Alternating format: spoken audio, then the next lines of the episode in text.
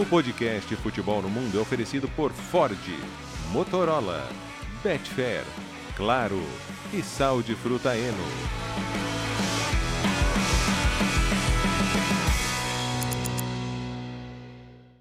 Alô Brasil, olá para você que é fã de esportes, podcast Futebol no Mundo 285 está no ar. Um podcast quente, muito quente. Aqui na zona sul de São Paulo, 11 horas e 15 minutos, horário que estamos gravando, 45 graus. E também na zona sul, Biratan Leal, um pouco perto aqui de onde eu estou. É, como está? Bom, tá, tá insuportável. Tá insuportavelmente quente. É... Tá, tá, tá mais quente do que o Benfica Sporting. Tá mais quente que o Benfica Sporting desse domingo. Boa. Como diria um grande narrador esportivo, o Reinaldo Costa, de rádio, está um, caro, um calor ensurdecedor.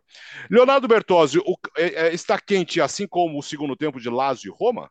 Ah, olha, Alex, faltou só bola, né? O resto todo teve, né? em campo, frio. É, é, não, nossa, decepcionante. Ainda bem que o Jean não tá aqui, cara. Porque foi, foi, foi ruim, viu? Talvez acho que foi o pior jogo do fim de semana. É, foi ruim, foi ruim. Calma. É... Na Europa. Na Europa. É, na Europa. Por quê? É, que, é, que... Ah, aqui no Brasil sempre tem candidato. Se, eu ia falar City 1, mas é melhor não. É. é são vários. É, Gustavo Hoffman, Raio Valecano e Girona foi quente.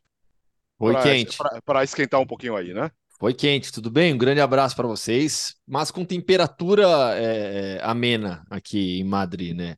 Vocês estão tudo passando calor aí, Muito. agora são 11h15 da manhã, 11h15, olha eu, 3h15 da tarde aqui em Madrid nessa segunda-feira, no horário da gravação. Deixa eu ver, 18 graus agora. Tá tranquilo. Temperatura de outono, cegado, deu uma esquentada. Semana passada tinha feito frio, aí agora tá, tá de boa, tá fazendo 18, 19 graus de dia, baixa para uns 10, 11, 9, assim, tá, tá sossegado. É bom para trabalhar, assim. É bom, é bom. Ó, 11 horas, como nós falamos aqui, estamos gravando às 11h15, 11h16 agora. No relógio do celular está marcando 36 graus em São Paulo. Não chegou meio-dia ainda. Mas falando em quente, temperatura quente, jogo quente. Começamos na Inglaterra com um jogaço, Léo. Stanford Bridge, que loucura! Um 4 a 4 sensacional para Chelsea e Manchester City. Foi demais, né? Foi demais. É, é, e acho que para o Chelsea, principalmente, tem um significado muito grande. Você pode até falar, para o City, dois pontos perdidos, ok, tá no, tá, no, tá no pacote, né? Empate fora de casa, por mais que você estivesse ganhando até o finalzinho do jogo, dá, dá para aceitar o resultado como um resultado normal. Agora, a semana do Chelsea foi uma semana de afirmação, né?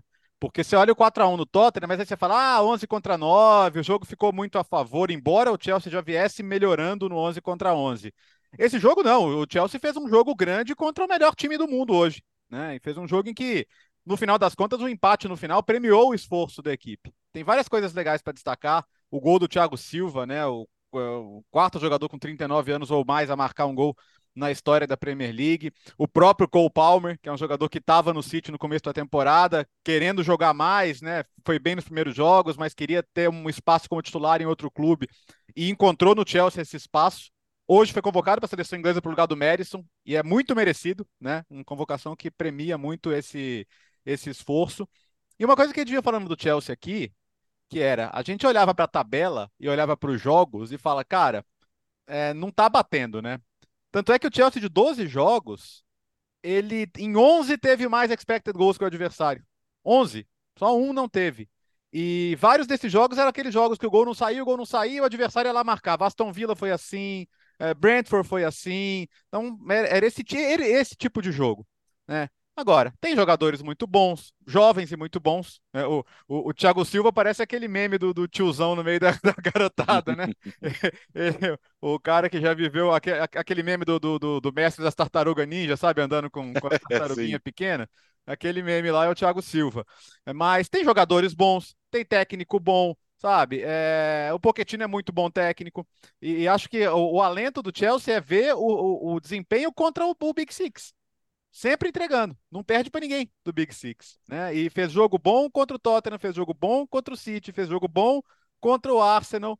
É, vai melhorar, eu acho que assim, é, não dá para descartar o Chelsea de briga por, por vaga europeia, vaga em Champions League, até pela possibilidade de serem cinco, né? Mas eu achei mais do que qualquer coisa sobre o City, O City, qualquer novidade, né? Mais dois gols do Haaland, continua com média absurda desde que ele chegou à Premier League. Se não me engano, desde o Dortmund são 36 jogos de campeonato com dois gols ou mais, é uma coisa absurda. E mas para mim a notícia é, é, a afirmação do Chelsea, porque daquela desconfiança do ah, mas foi o 11 contra 9, não, o Chelsea fez um grande jogo. O Chelsea mostrou que a, a melhora ela é real e que o torcedor tem, com um pouquinho de paciência pode ter perspectivas boas aí para o futuro, né? E teve que correr atrás do resultado várias vezes, né, Gustavo? Foi isso, demonstra a força do grupo, força do time. Acho que o ponto principal, o Bertozzi tocou já, é, é, é, um grupo muito talentoso. Você tem muito talento ali, em todos os setores do campo, né? Da defesa ao ataque. Você tem um grande treinador, que já fez grandes trabalhos na própria Premier League. Então, é, é, é, é ter um pouco de paciência para o ajuste acontecer. E quando você fala de paciência para ajuste acontecer no principal campeonato do mundo, você vai tomar pancada pelo caminho, e é o que tem acontecido com, com o Chelsea em alguns momentos. Brigar por vaga em Champions League, mesmo com cinco, ainda acho difícil para o Chelsea, porque é, porque é uma equipe muito irregular. É, e quando a gente fala de briga por Champions, ó, o quinto colocado hoje é o Aston Villa, que está do Unai Emery, que está fazendo um trabalho excepcional, que tem regularidade, jogando grandes partidas, está com 25 pontos, são nove a mais do que o Chelsea é, nesse momento. O Chelsea é o décimo com 16. Então, é, eu acho que para o Chelsea brigar realmente por Champions vai precisar de regularidade, não apenas contra os times do Big Six. O que eu achei interessante é que o Chelsea conseguiu é, criar uma dinâmica para o jogo que deixou o Manchester City muito desconfortável. O Manchester City gosta de jogar com controle controle do jogo como um todo. Faz isso por meio de ter o controle da bola, né? O Manchester City fica com a bola no pé e daí constrói suas jogadas com paciência. É... Quando o adversário pega a bola, o Manchester City faz muita falta, o time faz muita aquela falta tática de para recuperar a bola, porque ele é... tenta rapidamente recuperar, se não recupera, já comete falta para não deixar o adversário aproveitar as linhas altas do que o City deixa. Mas nesse jogo, o Chelsea foi para uma trocação e o jogo virou tiroteio.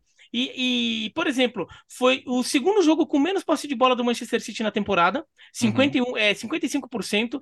É, só contra o Arsenal é, teve menos, foi 51 a 49, né? Com, com vantagem para o City, mas quase meia meio. Nesse foi 55 a 45. O Chelsea ficou com a bola, é, ficou muito tempo também dando as cartas foi o jogo em que o, o, o, Manchester City mais cedeu finalização certa de longe. O máximo que ele tinha sido de finalização certa é, na temporada tinha sido, tinham sido quatro. Nesse foram nove, mais que o dobro.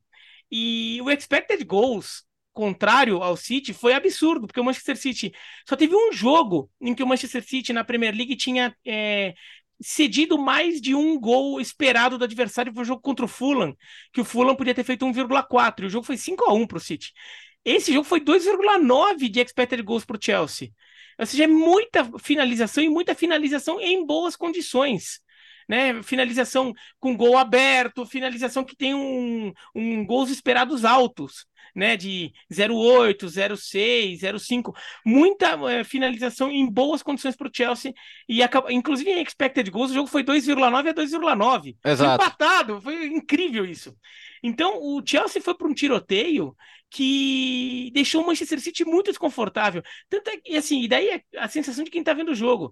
Você tá vendo, quando o, o Manchester City faz o 4 a 3 aos 41 minutos do segundo tempo, dava uma sensação de que, olha, do jeito que esse jogo tá louco e os times estão se agredindo, se agredindo do ponto de vista de ataque, não de agressão física, tá? Estão se agredindo em campo. É perfeitamente cabível que faltem uns 10 minutos ainda para o jogo acabar. Daí tem 10 minutos, o Chelsea pode perfeitamente empatar. E empatou né? E empatou.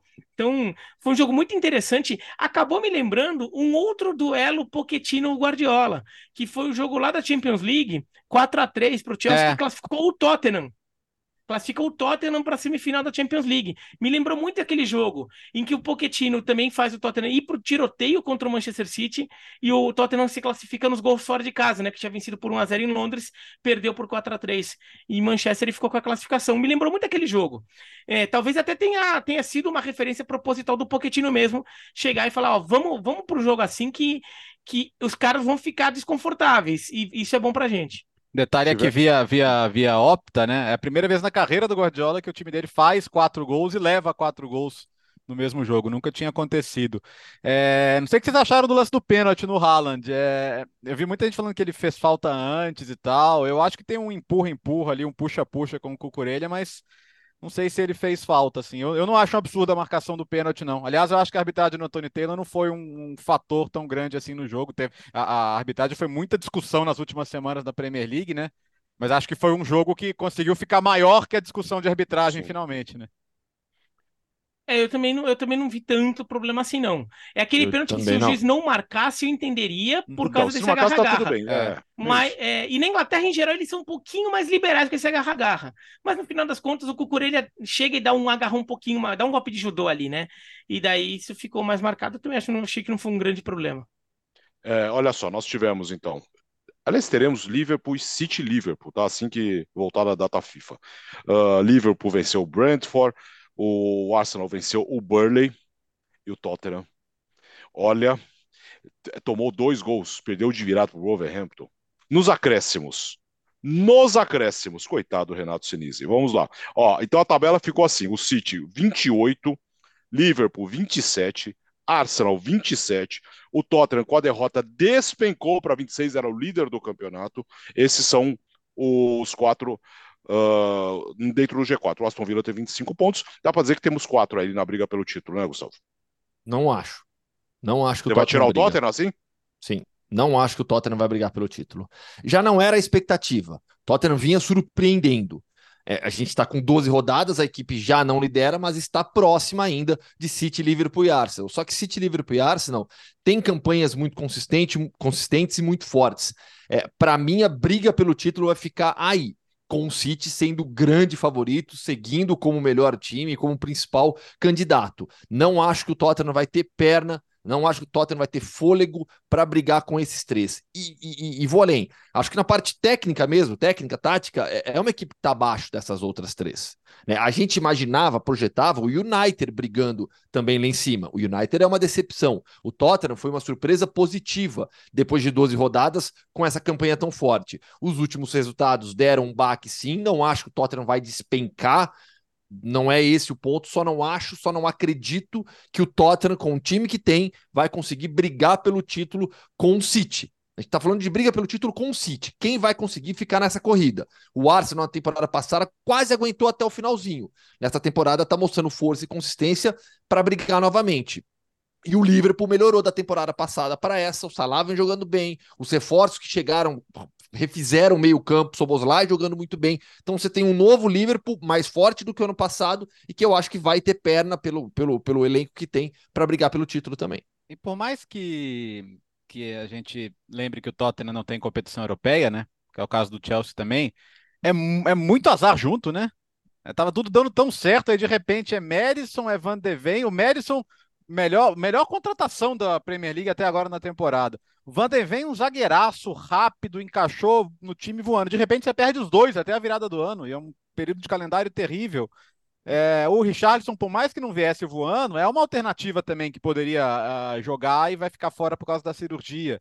Aí você tem a suspensão do Romero, que aí é culpa dele, tá? A suspensão do Romero não é azar, é culpa dele uh, de, de, pegar três jogos pela expulsão direta. Mas o, Tottenham não tem esse elenco todo, né? Para suportar uma, uma perda simultânea de tantos jogadores importantes. Claro, dava para segurar o resultado? Dava, mas. É, eu acho, é, eu tô com o Gustavo, assim, acho, é, é ao ser mais suscetível a, a, perder dois, três jogadores e cair de rendimento, eu acho mais difícil acreditar no Tottenham. Mas o campeonato do Tottenham é Champions League, é chegar à Champions League, né? Acho que ninguém nunca cobrou do, do Big End que chegasse ao título, seria uma coisa fantástica, mas acho que não dá para se iludir com isso, não. E lembra quando falava que o salário era One Season Wonder? Né? Uhum. Jogador de uma temporada, vai ficar nisso.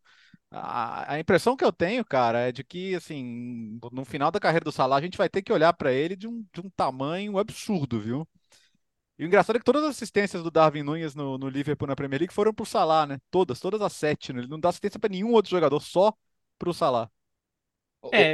O, o, o, Salah, desculpa, o Biratão, o Salah acho que caminha para ser o, o, o, maior jogador africano na história.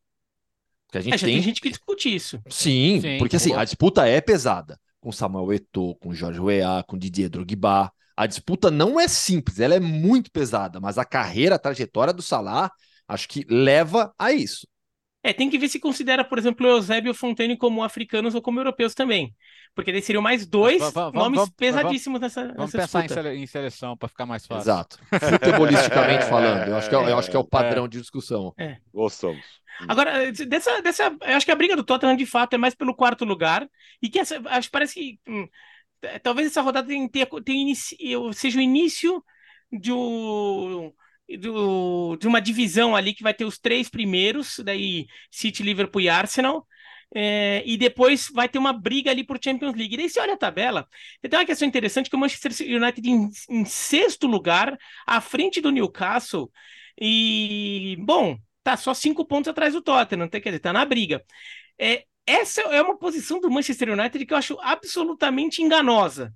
Absolutamente enganosa. O time não tá jogando um grande futebol, é, ganhou é, nessa rodada do Luton Town, mereceu ganhar, tá? no jogo mereceu ganhar, mas não- continuou também não jogando aquele super futebol considerando o nível do adversário, que o adversário tá lá embaixo, lutando para não ser rebaixado.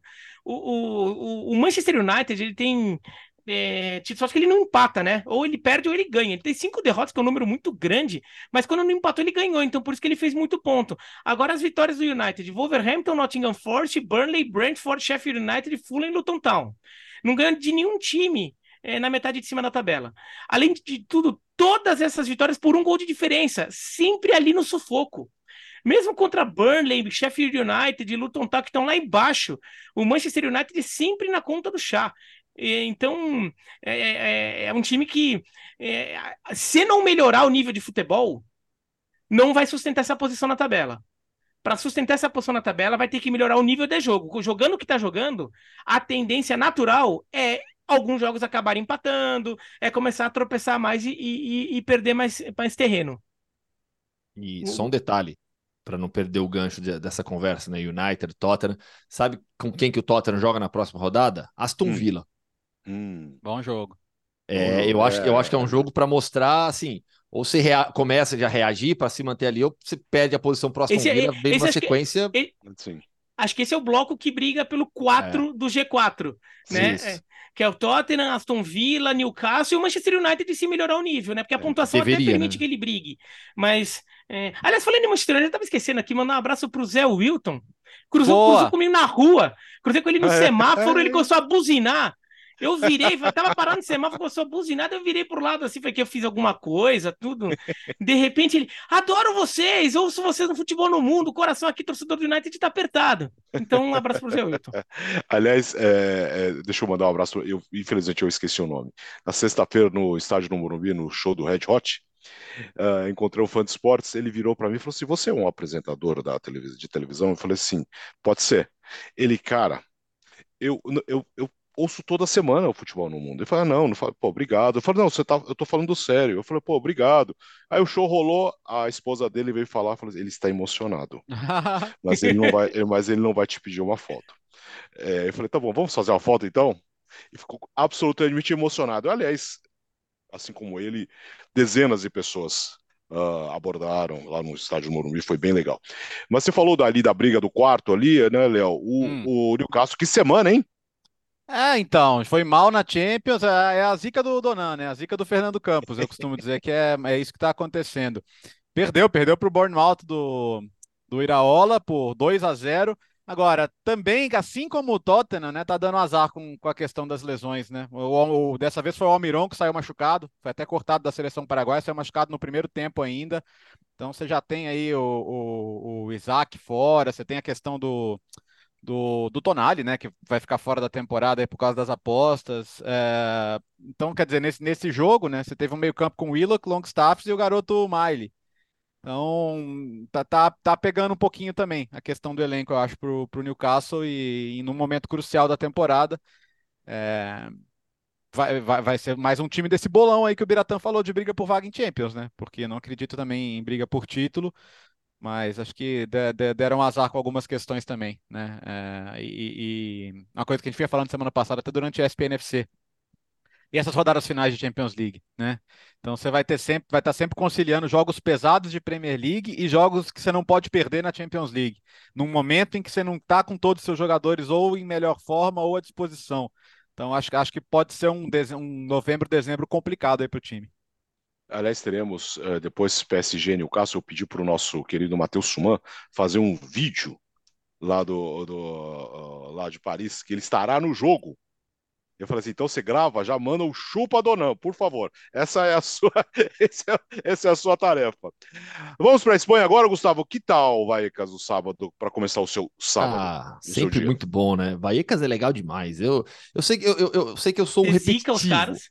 É, pois é. Dezica os caras. É, também. É, muito, era a melhor sequência na história do Raio Vallecano na primeira e divisão. E eu fui, eu fui soltar no grupo, né? Eu fui soltar no grupo, Raio, tipo, agora vai. Pra quê, né?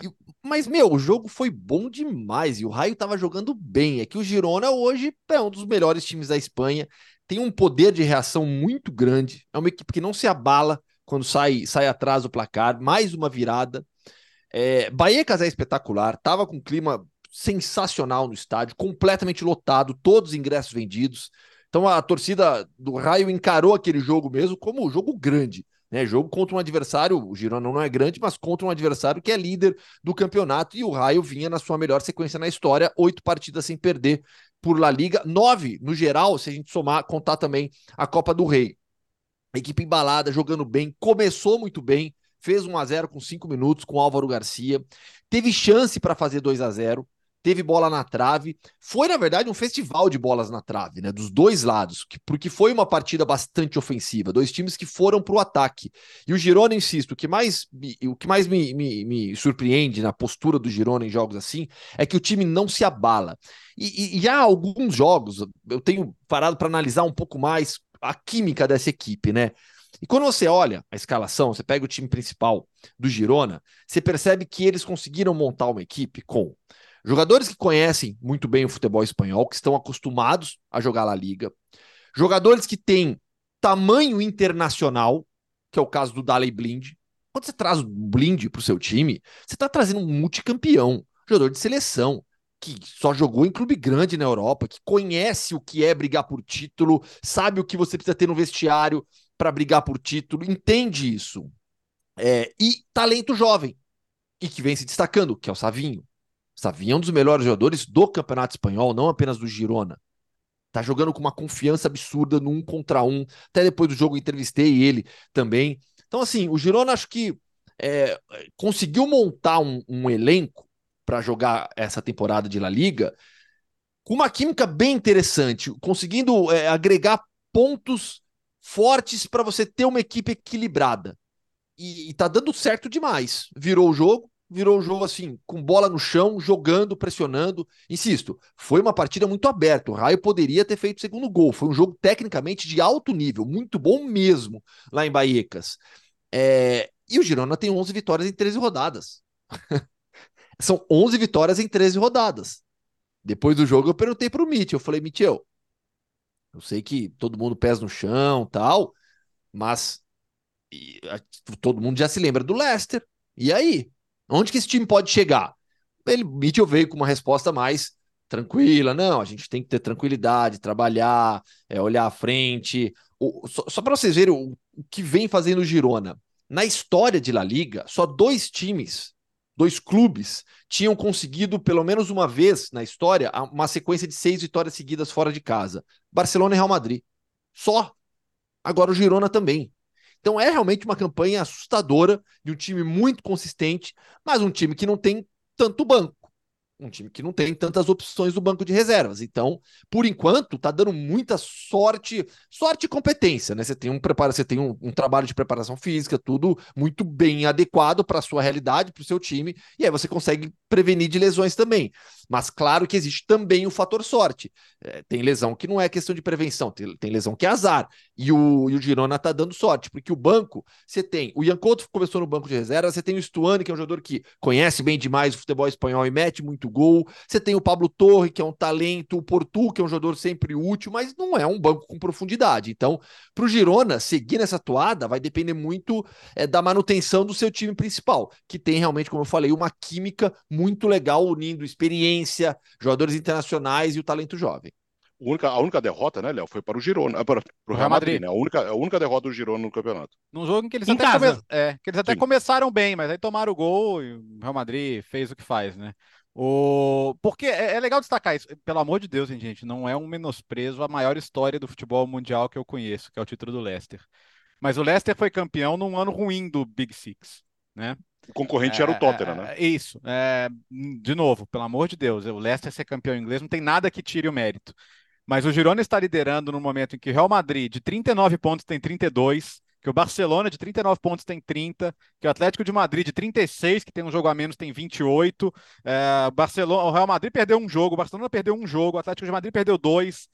Não, não é, sabe, que ah, ele está liderando porque os outros estão ridículos. Não, eles têm 11 vitórias de 13 jogos. 11 vitórias de 13 jogos, quer dizer, isso aí é, o, é igual o, o, sabe, é igual o melhor Real Madrid do Mourinho, é igual o melhor Barcelona do Guardiola, é igual o melhor Atlético do Simeone, é, é gigante o que o Girona está fazendo, gigante. E a gente tem sempre reforçado aqui, olha a distância para o quinto, 10 pontos. Né? É, é, o, o, realista do Girona agora é esperar a Champions League, e está ótimo já. O novo Leicester não vai aparecer todo dia. Se aparecer, ótimo também. A gente ama essas histórias. Mas o mais legal é que, assim, não é que o Girona lidere porque os, os grandes estão mal. Não é. O Girona lidera porque ele está fazendo um campeonato fantástico. Ah, mas até por isso eu acho que é, é mais difícil para o Girona. Claro. É, porque o, o, o, o Girona tem que ter. É tem que ter um nível, tem que ser impecável. O Leicester podia ter alguma margem. E, e, e tem um negócio, né? O Leicester vai abrindo frente, que como de fato os grandes times da Inglaterra não estavam também naquele ano, que o Leicester abre uma vantagem que lhe dá até alguma tranquilidade, então mesmo na reta final, ele jogava com uma margem ali. Então o time não jogava tão pressionado quanto o Girona tem jogado. É, para se ter uma ideia, depois de 13 rodadas naquela temporada, o Leicester já era o líder da Premier League com 28 pontos. 28 pontos é a pontuação do Atlético de Madrid com um jogo a menos. Né? O, o Girona tem 34, tem seis pontos a mais do que tinha o Leicester nessa altura do campeonato naquela temporada. É, outra coisa é que o Leicester é um clube dentro do cenário inglês maior do que o Girona é o, dentro do cenário espanhol. O Girona é um clube ioiô da Espanha, mas um ioiô muito mais, que passa sua história muito mais tempo na segunda do que na primeira. O Leicester é um time que é um clube, é um clube pequeno, pequeno, mesmo. Sem é um menospreço. É um clube é, pequeno é um clube pela pequeno. história do futebol espanhol. Não é, por exemplo, um um, sei lá, é, um Cádiz. Vai, o, o Cádiz é maior que o Girona.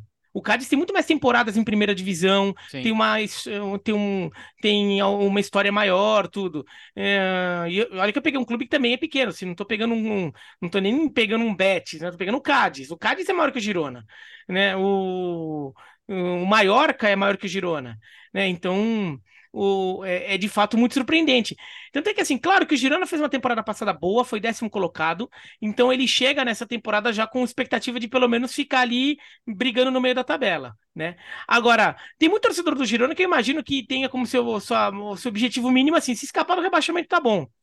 O Girona, com a pontuação que tem hoje, tem ano que ele já teria escapado do rebaixamento. Tem ano que, que, com 34 pontos, um time não rebaixou. Os rebaixados tiveram menos que 34.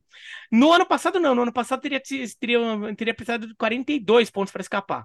Né? Mas o Girona praticamente escapou do rebaixamento em um terço do campeonato.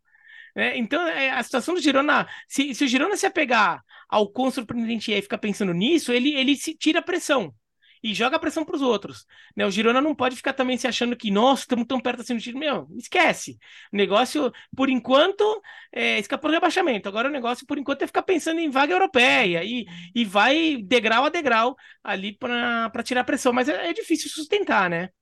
Até porque aquele time do Leicester, no final das contas, a gente acabou descobrindo que era melhor do que muita gente achava. Tinha Vardy, tinha Kanté, tinha Marreis, né? Tinha mas, uns caras bons ali que ninguém conhecia. É, mas é... olha só, o, o, o Savinho tá surgindo bem. Então, o, o Dovbik tá se provando um ótimo atacante. Você tem o Ian Couto que tá no banco, mas é um outro jogador que tá na seleção brasileira hoje em dia. Né? Assim, tem, tem, tem um talento é, novo ali, não necessariamente Então- novo de idade, né? Mas jogadores que estão surgi- se destacando agora. Então, não, eu quero falar do, do Girona, que assim, aquele time do Leicester a gente viu depois que o time era melhor.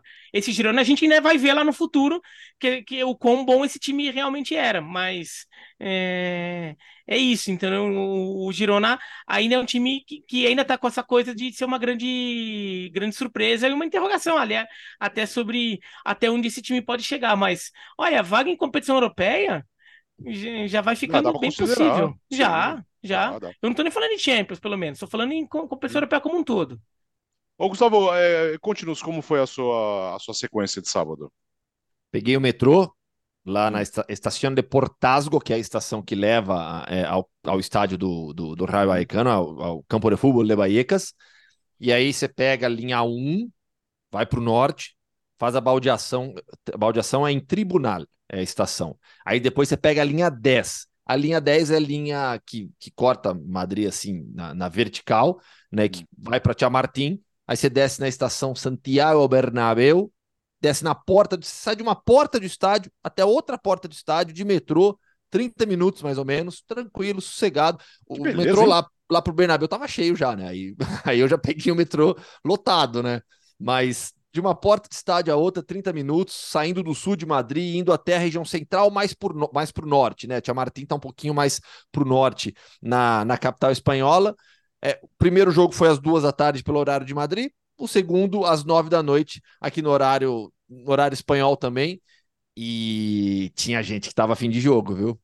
É, tinha. Tinha gente Não, que tava a motivação não muito afim de jogo. É, Nossa senhora.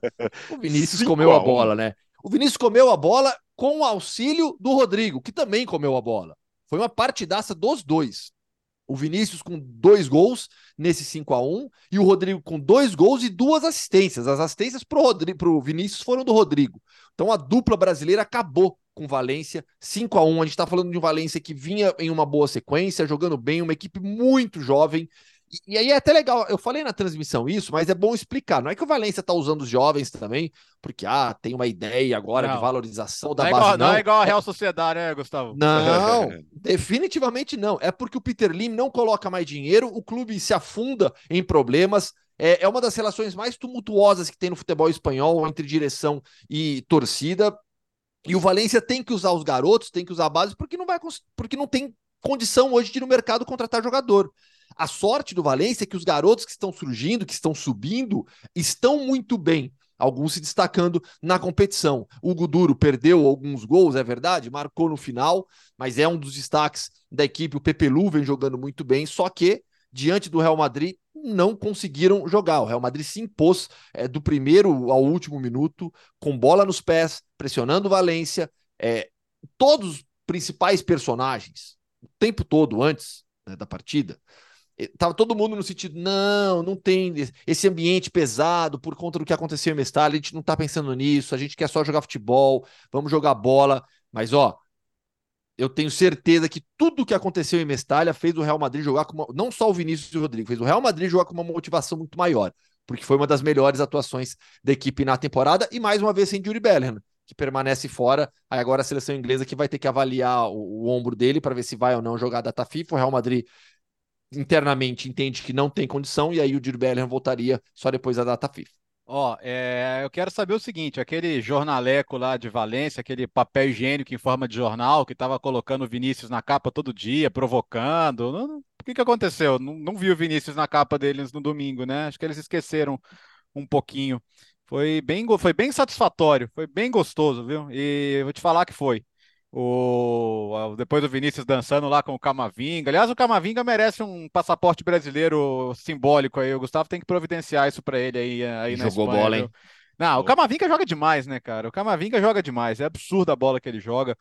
Tem, tem uma, tem um, tem uma, tem uma que ele sai da pressão com um driblinho curto ali, que, pelo amor de Deus, é um prazer ver esse menino jogar também.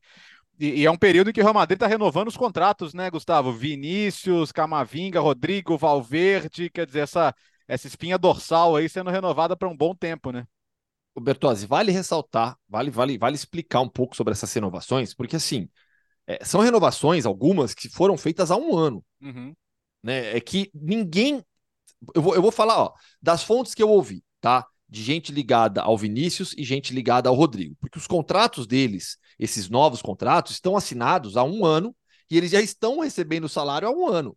Tanto é que uma, uma pessoa próxima ao Vinícius falou: olha, eu não tenho ideia por que, o Real Madrid não divulga, isso há alguns meses, mas o mais importante para o Vinícius é, ele já está com o salário novo dele, já está ganhando, a, o salário novo já está pingando na conta. Então foi uma estratégia difícil de, de compreender o motivo real, por que, que demorou tanto para divulgar algumas renovações. No final das contas, acho que talvez tenha a ver com, com esse pacote inteiro, né? Pegando todo mundo, formando já uma base jovem, com contrato aí até 27, 28, 29. Fala, Bira. O interessante. Bom, primeiro para o passaporte. O Camavinga fala português? Não, ele nasceu em Angola. Ele nasceu em Angola, mas saiu muito pequeno de lá, né? Isso. É, ele saiu muito pequeno, dois, ele não dois fala português. França, se não me engano, né? É, mas É, o, ele- o nome dele é Eduardo, né? Então, assim, Sim, o nome Eduardo. já- Dudu Camavinga. E nasceu É, em Campo de Dudu. Refugiados, né? E nasceu em É. Campo de Refugiados. Ele faz É. questão sempre de valorizar a sua história, mas ele não fala português. Ele arranha palavras, é porque, pelo convívio com os brasileiros, mas não fala fluentemente português, não. Até porque ele nasce em Angola, mas de família congolesa, né? Então, é, então me- mesmo que a família talvez nem falasse português também, falasse francês. Ele fala, o Biratã, o dialeto da região onde ele nasceu, Tá. tá? Mas língua portuguesa não. Não, tudo bem, mas assim, dá pra ensinar, dá pra ensinar, dá pra ensinar, e daí a gente já fica aí com, com, com o Camavinga com o passaporte brasileiro. Mas sobre o jogo, é interessante que sem o Bellingham, o Real Madrid mantém aquela formação, é, ou seja, o, aquela formação que ela meio que surge a partir da, da necessidade de fazer o Bellingham se é, é, preencher um pouco o espaço da ausência do Benzema, ela vai virando a- o jeito do Real Madrid jogar. E o Vinícius Júnior e e o Rodrigo vão se sentindo cada vez mais confortáveis, porque eles claramente sentiram a mudança de formação. Né? os dois assumiram a responsabilidade. O Vinícius Júnior, em algumas jogadas no começo do jogo, até foi um pouco fominha, é, mas é, eu tô, é, neste caso, o jogo contra o Valência, eu passo totalmente o pano pro Vinícius, tá? É, porque assim, ah, ele tava um pouco fominha porque ele tá querendo dar aquela esfregada na cara, né? No final das contas, ele consegue. O, o placar de 5x1 até achei um pouco exagerado. O Valência merecia um, um placar um pouco. Os jogadores do Valência em campo, pelo menos, mereciam um placar um pouco mais apelado. Eles criaram para isso, né? O Lunin teve que fazer ótimas defesas também. Não é que o Lunin ficou só olhando o jogo. Agora, a instituição Valência merecia tomar de até demais, né? Então foi, foi um 5x1 bem prazeroso. Esteve 5x0 o jogo ainda, né? Então, em algum determinado momento, parecia até que, que seria mais. E, e foi legal por ser um jogo de afirmação do Vinícius, assim, mais um jogo de afirmação do Vinícius Júnior, não como jogador, mas até como essa figura que, que acaba é, é, atraindo muita coisa boa, mas também muita coisa ruim no entorno dele, e ele tem que mostrar a capacidade de superá-las, né? Pegar um jogo desse que claramente ele chega com, com olhares, todo mundo olhando para ele, o que, que ele vai fazer contra o Valência, e os jogadores do Valência certamente estavam cientes disso, e ele conseguiu entregar. O, Atlético, o Barcelona venceu o Alavés por 2 a 1 e o Atlético de Madrid venceu o Villarreal de virada por 3 a 1 15 vitórias seguidas do Atlético. É, e, e o Simeone renovou, né, Léo? Não, não não vamos deixar o Gustavo falar antes do Atlético, porque Tá. o, o Bira é preciso nessa situação. O que, que ele é mesmo, Bira? Em relação ao Atlético de Madrid? Ele é hater. Ah, ele é hater, é. obrigado, Vai é, ter que obrigado. aturar. Vai ter que É, aturar. Tcho- é. Não, não, nem tanto do clube, mas do tcholismo. Do do- é, é. é, é. E ainda renovou ainda. Vai Toma. ter que aturar mais quatro anos de tcholismo na veia. 15 Toma. vitórias, 15 Vocês são vitórias, bestas, né? 15 vitórias seguidas no Civitas Metropolitano por La Liga, né? A maior marca da história do clube. Vila Real fez 1 a 0 e daí, né? Depois o Oblak fez uma defesaça e a virada veio para variar. O Griezmann chegando a 169 gols, agora só tem o Luiz Aragonês na frente dele, faltam quatro gols para ele ser o maior artilheiro de todos os tempos. E você vê como, como o pessoal que não vê o Atlético de Madrid normalmente, né, nem sabe mais o que falar, porque se esse time não é melhor do que é, porque a defesa ainda não é grandes coisas, né? Porque é um time vulnerável defensivamente. Então, quem gosta dos velhos clichês, né, vai ficar meio bugado ao saber que é um Atlético de Madrid hoje fortíssimo no ataque. Aliás, de novo com Samuel Lino marcando, né? Bela temporada faz o, o ala brasileiro.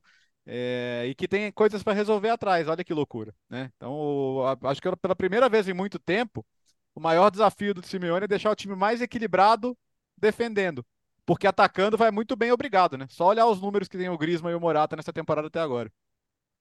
E o Atlético ele tem conseguido. Vou até abrir para pegar o banco, porque o banco do Atlético tem qualidade. A gente falou agora há pouco de Tottenham, do Uhum. Girona, da falta de um banco melhor.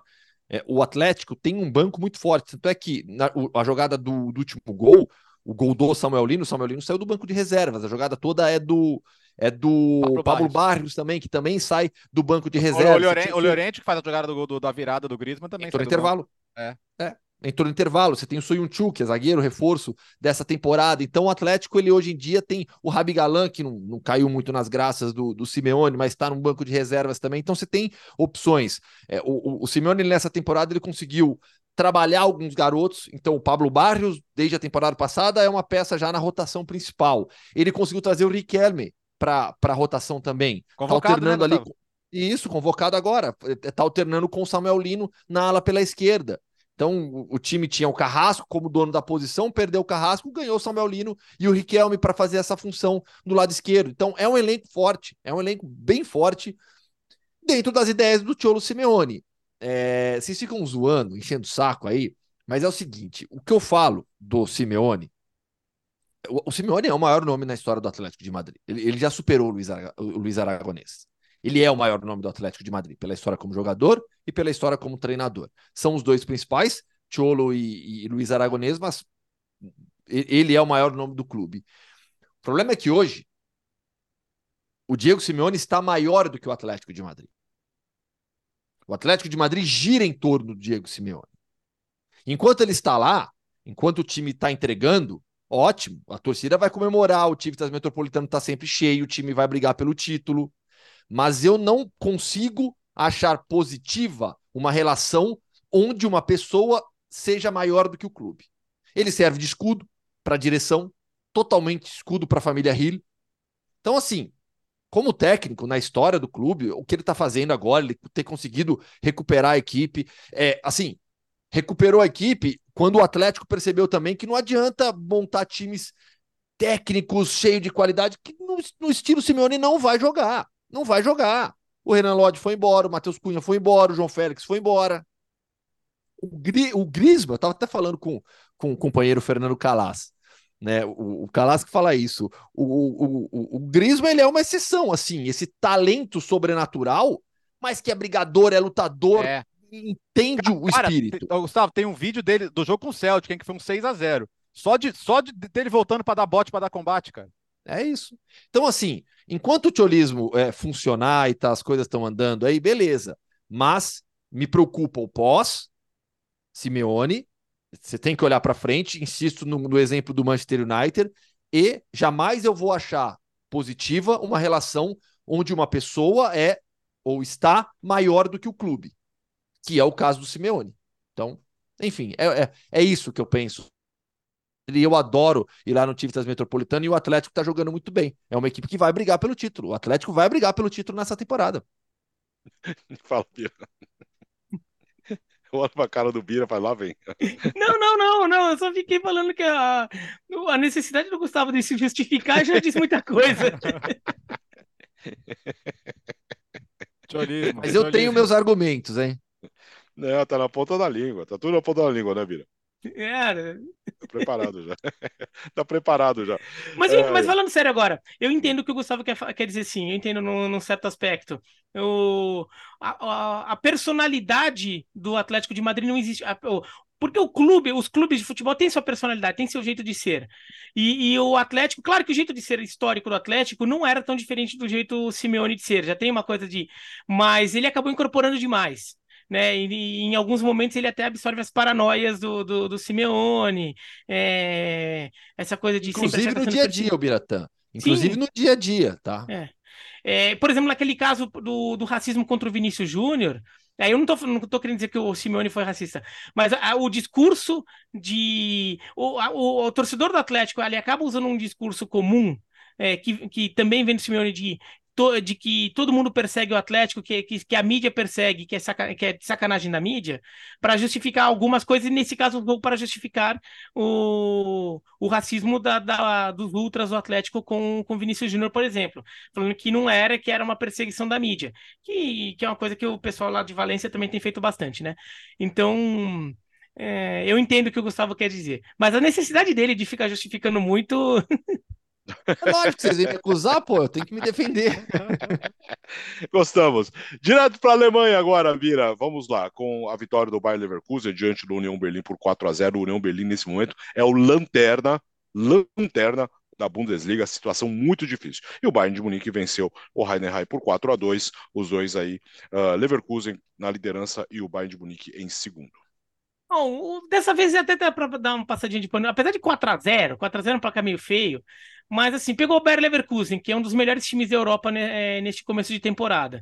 Então dá para desculpar um pouco. O União Berlim, vamos ver, né? Ele conseguiu um empate contra o Napoli fora de casa, na Champions, então vamos ver se está começando a dar sinais de vida, porque de fato o time está com uma sequência muito ruim e tem um time melhor que isso. Talvez sair da Champions, no final das contas, vai fazer bem a União Berlim, conseguir focar só na Bundesliga, vai conseguir evoluir. É, o Bayern de Munique também fez o dele, né? Mas uh, para mim, o destaque da rodada foi Stuttgart e Dortmund, né? Que o jogo de dois times que pelo menos é, por enquanto ainda estavam com alguma expectativa de brigar pelo título, brigar pela, pelo G4, né? Acabaram caindo um pouquinho. Os dois perderam na rodada anterior, né? Então ficaram um pouquinho para trás. Mas são times que estão ali no bolho. Foi um confronto direto, foi um belo jogo. E olha, o Kobel é, foi 2x1 um pro Stuttgart, mas se não fosse o Kobe, o goleiro do Dortmund, era para ter sido uns 4 5. O que o Kobe estava defendendo no primeiro tempo foi sacanagem o que ele defendeu, foi sacanagem. Eu até mandei uma mensagem pro Donk na hora, o Donk não tava vendo o jogo, ele tava, no, tava fora, tinha saído. Eu falei, ô Donk, o Kobe tá de sacanagem hoje, né? O que, que ele aprontou? Ele não aprontou nada. Mas ele pegou pênalti, fez uns dois, três milagres no primeiro tempo, sem contar o pênalti. Né? E ainda assim o Stuttgart até consegue um golzinho no primeiro tempo, porque o, o, o, o, Dortmund sai na frente. No primeiro chute a gol do Dortmund, gol do Fulkrug. Né, que a gente até já elogiou o Fulkrug aqui recentemente. Mas aí o, o Stuttgart consegue o um empate ainda no, no primeiro tempo. Isso ajuda muito, né? Porque o Stuttgart continua melhor no segundo tempo. A defesa do Dortmund dando muito espaço para passes em profundidade. E, e o Stuttgart foi crescendo. Consegue um segundo pênalti no jogo. Só que ele tinha uma diferença. Gui Rassi já tinha voltado. E assim começou o jogo no banco, porque tá voltando de lesão. Daí, no meio do jogo, no meio do segundo tempo, ele entra, e daí, quando tem um segundo pênalti, Rassi pode bater. O que, que aconteceu? Caixa. Né? Então o Stuttgart venceu, o Stuttgart fica na terceira posição e o Dortmund cai, cai para quinto numa briga ali com, com o RB Leipzig, que é o quarto, e tem Hoffenheim e Eintracht Frankfurt por perto também. Essa briga talvez comece a se desenhar como uma briga bem legal ali da terceira até a sétima posição, considerando que os dois bairros, né? É. O, Lever, o com N e o sem N estão abrindo vantagem na ponta. Só, é, só... o Dortmund e o Stuttgart é. que trocaram de posição, né? Diga, Léo. 15 gols em 9 jogos do Guirassi, né? Parou, machucou, voltou e já fez gol de novo desempenho dos times alemães na Europa, fantástico, hein? A Alemanha tá podendo beliscar essa vaga adicional na Champions aí. Semana passada, até o União Berlim não perdeu, cara. Você vê. Então, e, e, o resto todo mundo ganhou, né? O, o, o Leverkusen, é, o Leverkusen ganha todos os jogos em todas as competições, desde o empate com o Bayern, em 15 de setembro. De lá para cá, só venceu. Veio data FIFA, voltou, continuou ganhando. Finalmente, né, Gustavo? Lembraram que o Grimaldo é espanhol, né? Finalmente ele foi oh. convocado fez um golaço, deu assistência, mais uma partida fantástica. É um time que os alas deitam e rolam. É, tá mais jogador, o Tela, o, o, nigeriano, foi convocado também. Então tá, o time tem, além de coletivamente estar tá muito forte, tem beneficiado individualmente os jogadores que fazem parte dele, né? Inclusive em convocações para suas seleções. E de resto, assim, o nosso ouvinte, fã de esporte querido, se você não embarcou em La Chabineta, embarque, mas embarque uhum. sem medo. Eu não tenho como te garantir que vai ser campeão, porque a Bundesliga é um, é um negócio do capeta, né? E o Harry Kane também não para de fazer gols. São... No caso do Bayern de Munique. Né? Exato. Então, então, são 17 gols do Harry Kane. Ele já bateu os artilheiros da temporada passada e a gente está em novembro. Então eu não sei o que, que vai acontecer, porque se ele continuar nessa média, ele vai fazer 50 gols na temporada. E a chance do Bayern de Munique ser campeão graças a isso é gigante mas ainda assim não, é, não vai ser por demérito do Leverkusen, porque é fantástico, né? Cara, o, o nesse jogo com o União Berlim, o, o Chaka tocou na bola 158 vezes, o Palácio 129 vezes. É, o famoso bota na roda, né? Bota na roda, vem tomar a bola de mim, não vai tomar a bola de mim, não, cara, esquece. Xabi Alonso, só guarde o nome, porque esse vai ser um dos maiores técnicos. Não sei se vai ser do jeito que a gente fala do Guardiola, tá? Mas vai ser um dos maiores técnicos do futebol mundial facilmente esse rapaz. O, o Bayer Leverkusen chegou a 31 pontos. Esse jogo com o Bayern de Munique é, é o único que o, que o Leverkusen não venceu na temporada. É, é, é até pro fã de esportes entender, né? O Bertozzi falou só ganhou desde aquele lá. Antes também só tinha vencido. É, então. Né? É só, é só esse jogo que ele não ganhou. Tanto é que a pontuação alcançada agora na Premier League, de 31 pontos, ela é histórica, porque iguala o Bayern de 2015-16, que também somou 31 pontos nas, nas primeiras é, 11 rodadas. A diferença só não supera essa campanha do Bayern porque a gente vai para o saldo. E aquele Bayern tinha 29 gols de saldo e o Leverkusen atual tem 24 gols de saldo. A gente falou bastante nas últimas semanas e vem falando sobre como os reforços do Leverkusen se encaixaram.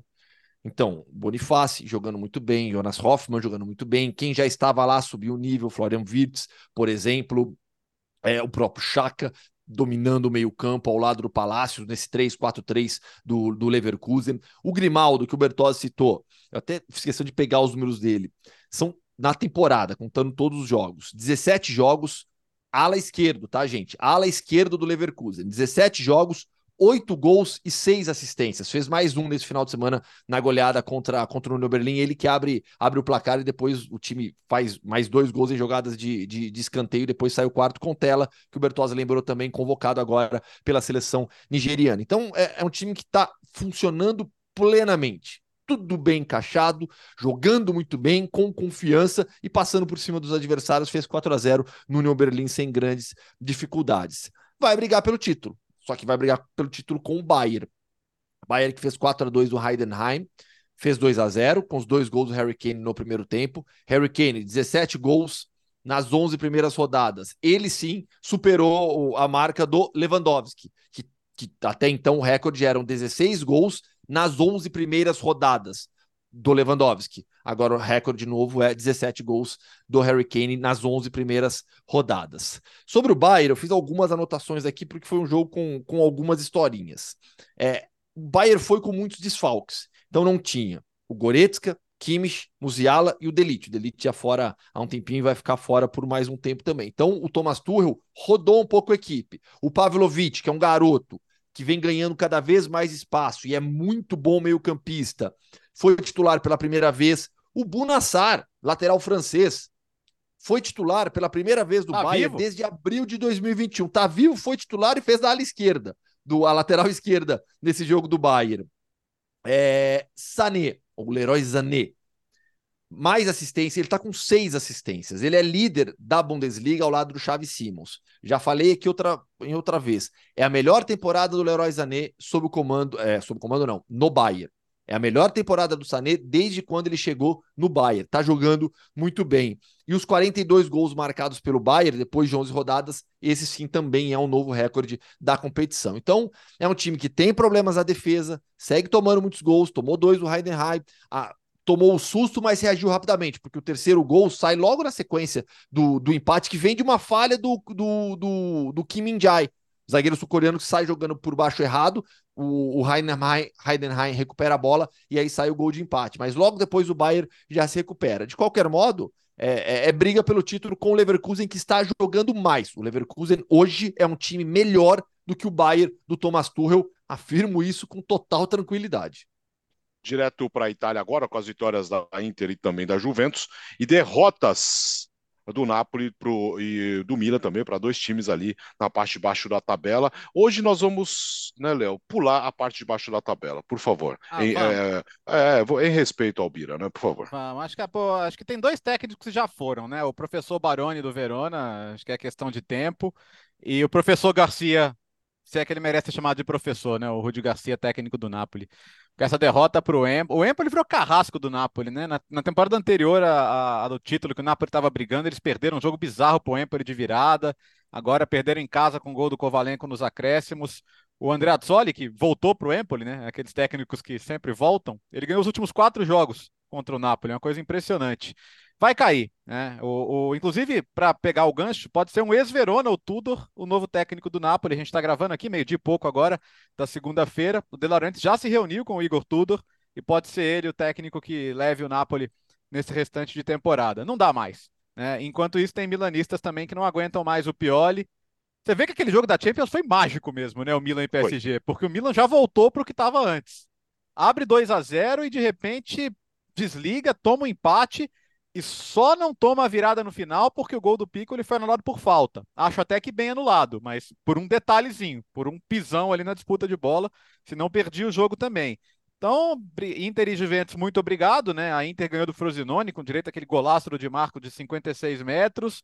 A Juventus sempre ganhando por um golzinho ali, com Bremer e Rugani, os zagueiros marcando. E tem o Derby de Itália na volta. Logo na volta da data FIFA tem Juventus e Inter, confronto direto. Pela irregularidade de todo o resto, né?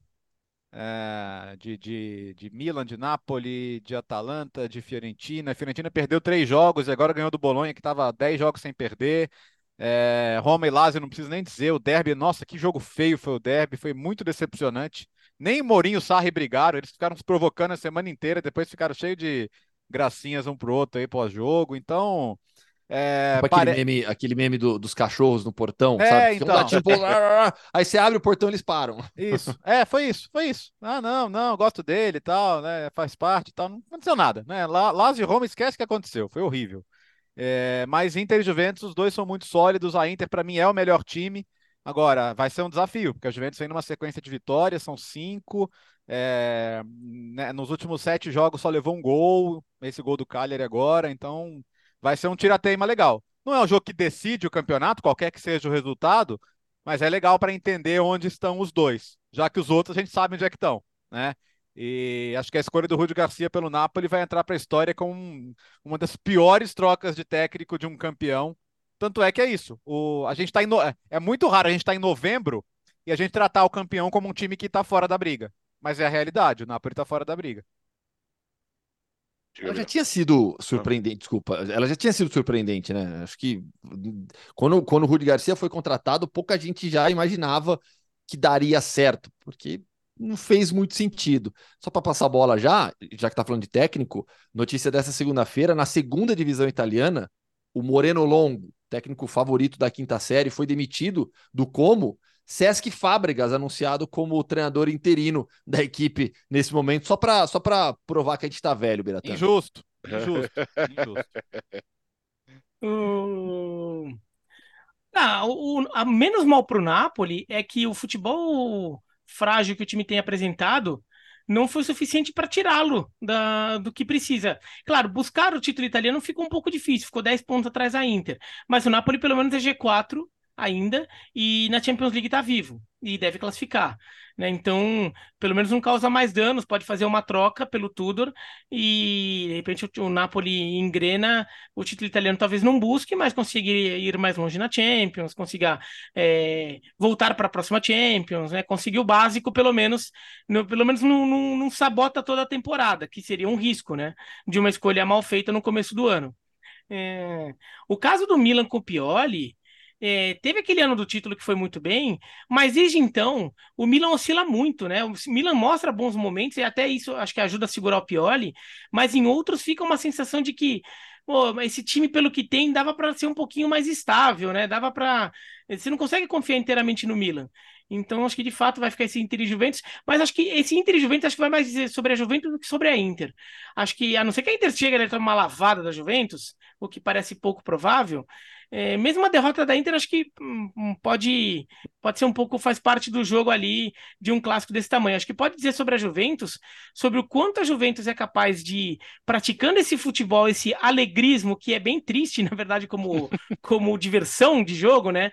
É um futebol muito pragmático, muito na conta do chá mas o quanto ele é, ele é, ele é sólido o suficiente para se impor diante do adversário mais forte que ele pode ter nessa temporada, que é a Inter esse, esse, esse alegrismo aí, essa, essas vitórias pragmáticas da Juventus, que tem um bom time, mas se essas vitórias pragmáticas elas conseguem surgir mesmo diante de uma Inter.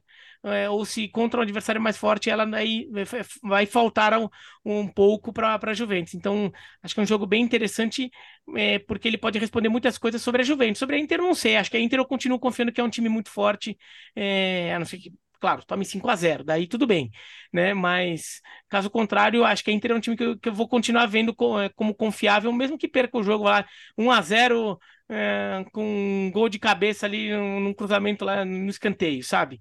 Faz, parte do pacote. É, eu, eu falei que ia evitar, mas eu não aguento. Eu, eu te dou uma frase sobre o Verona. Sim, vamos falar do Verona. Uma frase para o seu querido Verona, é, penúltimo colocado da série. Bora, Baroni. É porque o time piorou, né? O time começou bem. O time, por exemplo, o Empoli que, que ganhou do Napoli fora de casa, ganhou da Fiorentina fora de casa, o Empoli perdeu em casa do Verona. O Verona começa a temporada ganhando do Empoli em Empoli, né? E depois ganhando a Roma, tudo. E e o Verona foi piorando, o nível de futebol do time foi piorando. Então, é, isso é uma coisa marcante. Contra o Genoa, no final das coisas, quase empatou, né? O goleiro do Genoa fez uma grande defesa e teve uma bola na trave, mas isso foi nos últimos 10, 15 minutos de abafa do Verona. Fora isso, foi um passeio do Genoa, era para ter ganhado demais. Então, o nível de futebol do time caiu muito. E precisa de um centroavante, né? É, precisa. Time pequeno da Itália tem que ter um centroavante, tem que ter, um, tem que ter o seu Léo Gamalho. Tem que ter o, Léo Gamalho, que eu falei Léo porque ele subiu o Vitória agora aqui no, no Brasil, né? Aqui no campeonato na Série B do Brasileiro. Mas tem que ter o seu Rubner, tem que ter.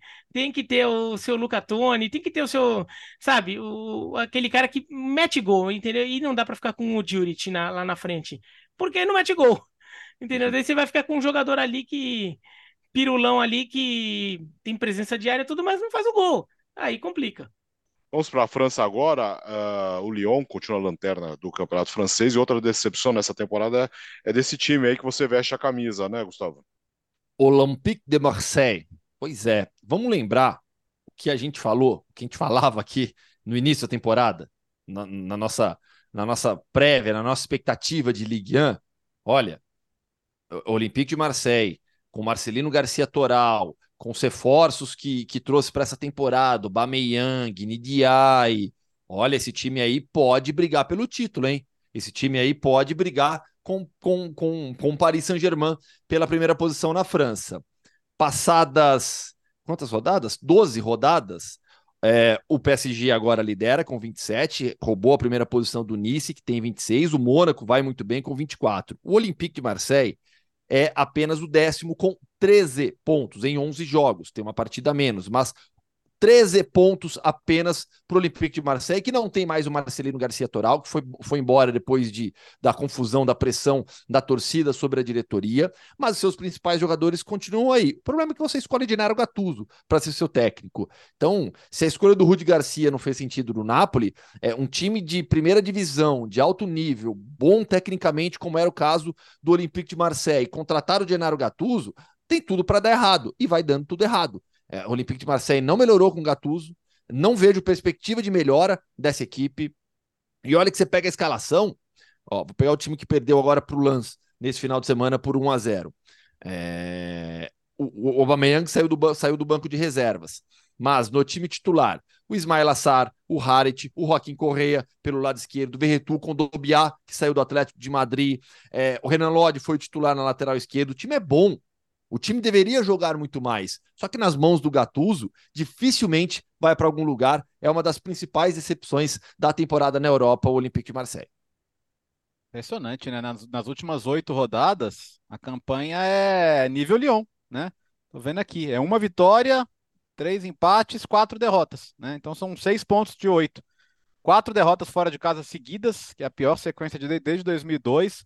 Não dá para entender, mas de fato, né? É, o Gattuso é um técnico que tem trabalhos, é, tem cargos muito melhores que mereceria, porque é, tem empresários muito influentes, né? Então isso fica muito claro. Vamos lembrar que ele teve uma passagem pela Fiorentina que ele não chegou a dirigir o time, porque ele teve o, o dono começou a ter problemas com, com indicação de jogadores do mesmo empresário. Estou né? falando do Jorge Mendes, no caso. E eles acabaram se desentendendo e ele saiu. Foi uma ótima para a Fiorentina que eles foram buscar o Vincenzo italiano, que faz um trabalho que me parece muito melhor do que o Gattuso poderia fazer por lá. Então, eu acho que, sei lá, a tendência é não durar muito, né? É, embora o Marcélia viva, a gente já discutiu isso aqui na época do, do, do caso do, da agressão ao ônibus do Lyon, que eles vivem uma questão fora de campo muito pesada, de intimidações dos ultras à, à diretoria, né, de pressões para o presidente sair, e ele está resistindo, o Pablo Longoria, mas é, coisas que são muito além do campo, mas não dá para não refletir no campo também. E ao contrário, o lance vai melhorando. Né? Começou mal, e, e, ao contrário de times que conciliam Champions League, né? O lance tá aparecendo. Depois daquela vitória com o Arsenal, parece que o time ganhou uma moral, né? Ganhou uma confiança que, que o time tá melhorando, né?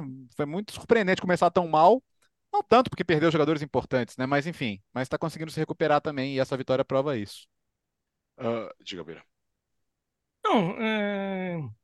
É, é, é, aquela coisa que você não consegue entender como o Gattuso tá lá, né? Assim, não é nada, não é nada surpreendente no final das contas, né? O, o Tudor, que, que é, é uma figura difícil, então ele sai do, do, do Olympique de Marseille também por isso, que a gente até falou dele como possibilidade do Napoli, é, ele é um, uma figura de personalidade forte, então por isso o relacionamento é sempre difícil.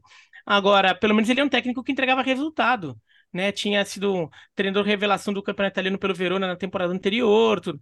Agora, o, o, o, Gattuso, o Gattuso chegou a ser rebaixado da Série B para a Série C da Itália pelo Pisa como técnico. É. é. então, inclusive tendo a segunda melhor defesa do campeonato. Ele, ele aliás, a melhor defesa do campeonato. O time de, não, a segunda melhor defesa, o time foi o último. O time foi o último colocado, tendo a segunda melhor defesa do campeonato. É, é, imagina o, o que, é um ataque ineficiente, inoperante, né? Então, o Gattuso depois passa por Milan, passa por não faltou oportunidade para ele. O que, que o Olympique de Marseille foi tentar com o Gattuso? O que, que você imagina que vai acontecer? Entendeu? É, na boa,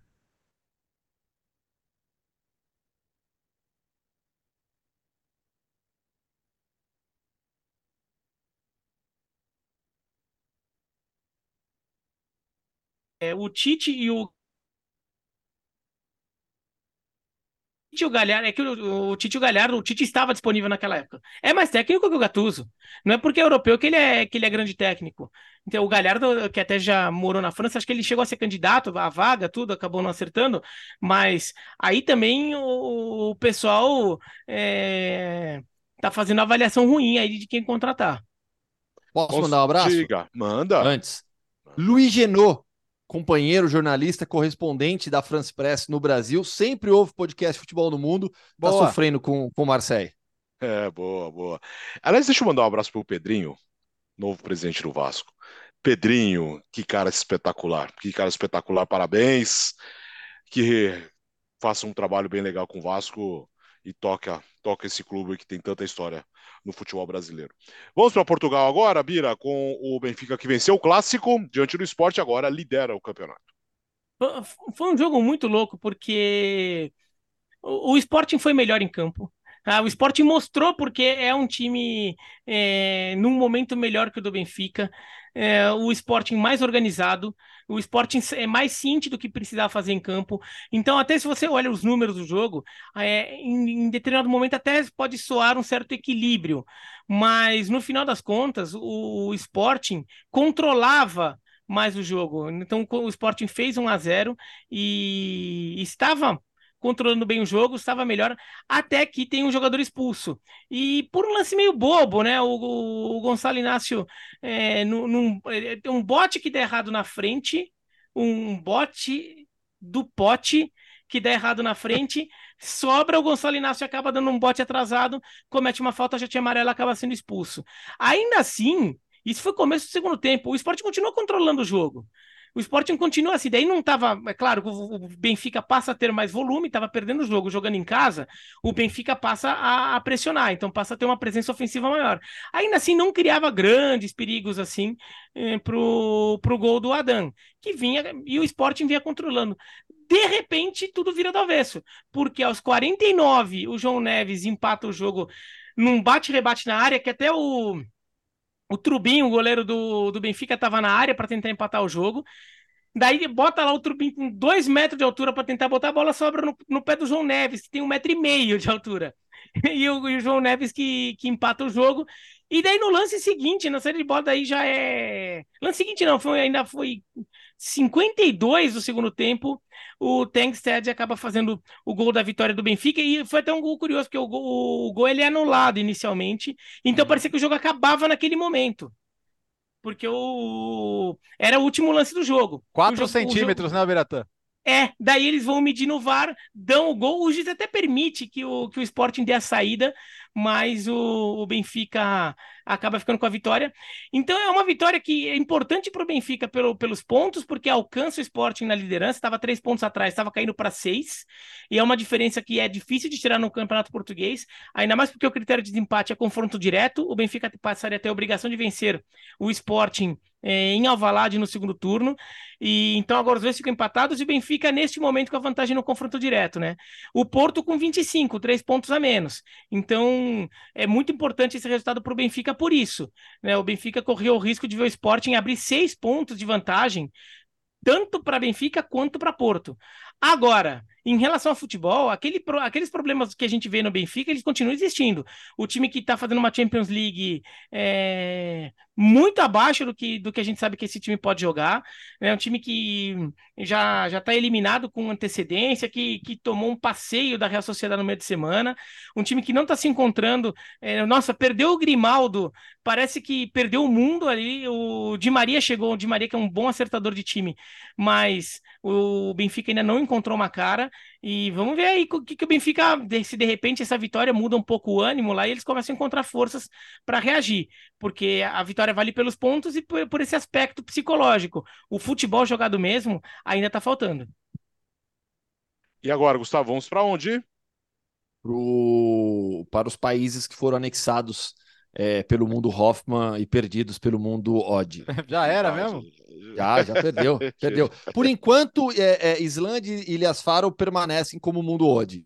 Né? Mas é questão de tempo para a gente anexar também. então, então vamos, Léo. Vamos lá, então. Direto para as terras geladas, onde os campeonatos são no, no calendário solar, né? Porque não dá para jogar no, no inverno congelante.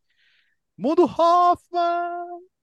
Pois é, e a única exceção nessa questão do calendário que o Bertozzi citou é a Dinamarca, né? Que entre os países nórdicos é o único que mantém o calendário, como a gente diz no Brasil, europeu. Né? Temporada começando em um ano e terminando no outro. Todos os outros têm, têm a temporada anual e tivemos esse final de semana a última rodada da Allsvenskan, no campeonato sueco, é, a última e emocionante rodada da Allsvenskan. Você lembra, né, Fanspots, que ouviu o podcast nas últimas semanas, porque eu venho falando no Malmo aqui faz tempo, né? É, o Malmo entrou na última rodada com 61 pontos e jogou contra o Elfsborg em casa. Malmo 61 pontos, Elfsborg 64. O Malmo precisava da vitória para ser campeão pelo saldo de gols e conseguiu Gol do Isaac Telin, centroavante, artilheiro do campeonato com 16 gols, gol de pênalti marcado por ele. O Malmo terminou com 64 pontos, mesma pontuação do Elfsborg, 35 gols de saldo contra 33 do Elfsborg. Não foi o melhor jogo, tecnicamente, do final de semana, mas para mim foi tranquilamente o mais legal do final de semana no futebol europeu. Estádio completamente lotado, é, a torcida fez uma festa incrível, o ambiente lá é muito legal. As torcidas na Suécia, elas são quentes, apesar da temperatura, são torcidas que têm, inclusive, muitos incidentes de violência também. Mas em Malmo, uma festa incrível, com invasão, a torcida lotou o estádio, o ambiente da partida estava espetacular e deu o Malmo por 1 a 0 No final, o Wolfsburg pressionou, jogando bola na grande área. O, o Malmo, aquele final de jogo que acho que você pode, pode imaginar já de uma final de campeonato. Né? Deu o Malmo mais um título. O Malmo que tem o lateral esquerdo Gabriel Busanello como um dos destaques, jogador brasileiro. Passou aqui já pelo podcast Futebol no Mundo também. E o Malmo é um time muito legal de se ver porque é uma equipe que joga com, bola, com a bola nos pés, é uma equipe de posse de bola, de pressão sobre o adversário, bem o oposto do Elfsborg, que é um time totalmente reativo, de chutão, de linha defensiva super baixa, então tinha esse contraste na disputa pelo título sueco também, deu o Malmo 1 a 0 Inclusive o Malmo, esse estilo de jogo de posse de bola que o Gustavo tem falando, tá falando, não é estilo de jogo posse de bola Guardiola, é estilo de jogo que na Europa estão comparando com o Fluminense do Diniz, tá? Teve isso. É, na Europa estão fala, falando que porque é um estilo de jogo que a forma de posicionar os jogadores para criar essas dinâmicas de troca de passes é, se lembra mais os times do Fernando Diniz do que o, do que o jogo posicional é, que da escola do Guardiola. Então o Malmo é, é já tem gente falando que é o que o primeiro clube europeu que está adotando esse tipo de jogo que tem já ficou no mundo inteiro já está pegando a imagem do Diniz como o, o o principal defensor, o idealizador desse estilo de jogo. Então, vale ficar um pouco de olho nesse Malmo também, o que, que ele é capaz de fazer. E o jogo pegou fogo, né? No intervalo, a, a torcida acionou o alarme de incêndio com, com, os fogos da torcida do Malmo. Tiveram que chamar os bombeiros lá para ver o que estava acontecendo. No segundo tempo atrasou um bocado, mas deu tudo certo, né? Então o Malmo já é um time garantido nas preliminares da Champions, assim como o outro campeão que o Gustavo vai falar pra gente agora, né? Bodo Glimt. Lá, bodão, lá bodão. De depois do Círculo Polar Ártico, na cidade de Bodo, o Glimt, que significa raio em norueguês, né? Glimt, essa é a tradução mais, mais próxima aí para português. O Glimt fez 1 a 0 no Alessund. O Glimt, o Bodo Glimt precisava de um ponto nas três últimas rodadas. Ganhou agora do Alessund por 1 a 0, confirmou o título, campeão pela terceira vez na sua história. Tinha, tinha ganhado em 20, ganhou em 21. É isso? Não, 20, 21. Não, ganhou em 21, 22. Não, eu tô falando errado. 20, 21 foi campeão, foi bicampeão, aí perdeu 22 e agora ganhou em 23, terceiro título na história do Bodo Glimt. Uma baita festa legal da torcida depois do jogo também.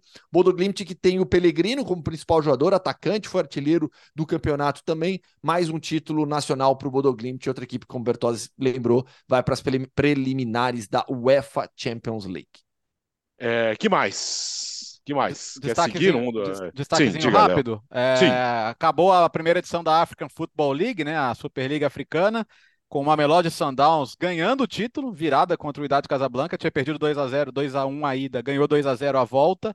Então, The Brazilians, os brasileiros da África do Sul, que tem um uniforme igualzinho da seleção brasileira, conquistando o título, né? É um time que lá atrás ganhou a Champions League africana com o Pitson Mosimane, né, que depois fez um ótimo trabalho no Al Ahly e agora de novo, né? É legal ver, ver o futebol da, da, da, da África subsaariana, né? A gente vê os times do norte da África sempre muito fortes. É legal ver um time das outras regiões também faturando. E é, a, a, primeira edição foi curtinha, foi experimental, mas conseguiu engajar, né? Até porque pegou torcidas fanáticas, teve grandes públicos. Então vamos ver se, se a CAF vai conseguir o plano dela, né? Que é de ampliar para 24 times e, e, e fazer essa competição pegar no calendário. E MLS também, né? Destaque rápido também, só para a definição das semifinais de conferência, né, Melés? O Cincinnati confirmou o favoritismo e eliminou o New York Red Bulls, primeiro contra o oitavo colocado na Conferência Leste. Depois de dois jogos apenas, vai jogar contra o Philadelphia Union, que também confirmou o favoritismo contra o New England Revolution, quarto contra quinto. Dois jogos também, Cincinnati e Philadelphia Union em uma semifinal. A outra terá Orlando City Columbus Crew. Na prática, na Conferência Leste, os quatro primeiros colocados avançaram para as semifinais. O Orlando City venceu os dois jogos contra o Nashville. O Orlando foi o segundo time de melhor é, é, campanha na temporada regular no Leste. É muito bom esse time do Orlando City. Eu, vai, vai longe ainda né, nesses playoffs. É, ganhou dois jogos do Nashville e o Columbus Crew ganhou também dois jogos contra o Atlanta United, avançando. Na Conferência Oeste, aí sim tivemos uma grande surpresa, porque o St. Louis, que foi o time de melhor campanha na temporada regular na Conferência Oeste, foi eliminado pelo Sporting Kansas City em dois jogos, duas vitórias do Sporting Kansas City, que vai jogar agora contra o Houston Dynamo, que precisou de três partidas para eliminar o Real Salt Lake, que foi o quinto colocado. O Real Salt Lake tirou o Houston Dynamo, desculpa, o Houston Dynamo, quarto colocado, tirou o Real Salt Lake. Na outra semifinal, segundo contra terceiro também. O Seattle Sounders, que foi o segundo, eliminou o Dallas em dois jogos e o LAFC eliminou o Vancouver Whitecaps em dois jogos também. Então, semifinais de conferência ou quartas de final da MLS Cincinnati, Philadelphia Union, Columbus Crew e Orlando City, Sporting Kansas City e Houston Dynamo, LAFC e Seattle Sounders. É isso, programa completíssimo. Terminou o podcast Futebol no Mundo 285. Que calor, que calor, mas deu certo. Sobrevivemos aqui, Léo. Valeu, turma. Quinta-feira tem mais para falar muito de data FIFA. Chegou a data FIFA, chegou Aê. a data FIFA. Vamos que vamos, porque tem muito futebol internacional ainda. Gostamos, gostamos. Tchau, Birá. Falou, até quinta-feira. Valeu. Bela camisa do Santos, hein? A camisa ah, sim, sim, eu botei lá no Instagram, né? Aqui, aqui o futebol no mundo não põe a camisa Aliás, futebol nacional. Só, só um parênteses, o Biratã conseguiu likes com salada essa semana, hein? Ah, sim! Novo momento do Instagram do Biratã. sim, like, é salada dá like sim. Não é isso? Valeu, Gustavo. Valeu, até quinta-feira com convidado especial. Teremos a entrevista na íntegra com o Silvinho, técnico da Albânia. Opa, pintou? Show. Pintou, pintou. pintou. Boa, boa. Então, o episódio super especial, porque a, o bate- o bate-papo direto da Albânia foi bem legal. Valeu, boa semana! Na quinta-feira estaremos de volta. O podcast Futebol no Mundo é oferecido por Ford, Motorola, Betfair, Claro e Sal de Fruta Eno.